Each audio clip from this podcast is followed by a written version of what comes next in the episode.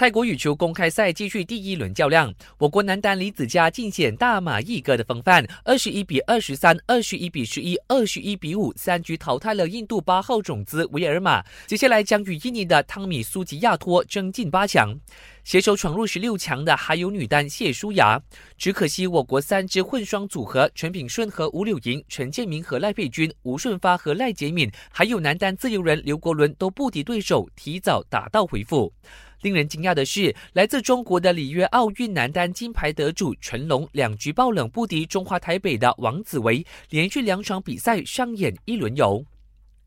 热刺高本奥迪冠军杯，尽管热刺领先了两球，但却无法坚守到九十分钟，二比二战平拜仁慕尼黑。热刺最终在点球大战以六比五险胜拿下冠军，皇马则以五比三击退土耳其球队费内巴切夺得季军。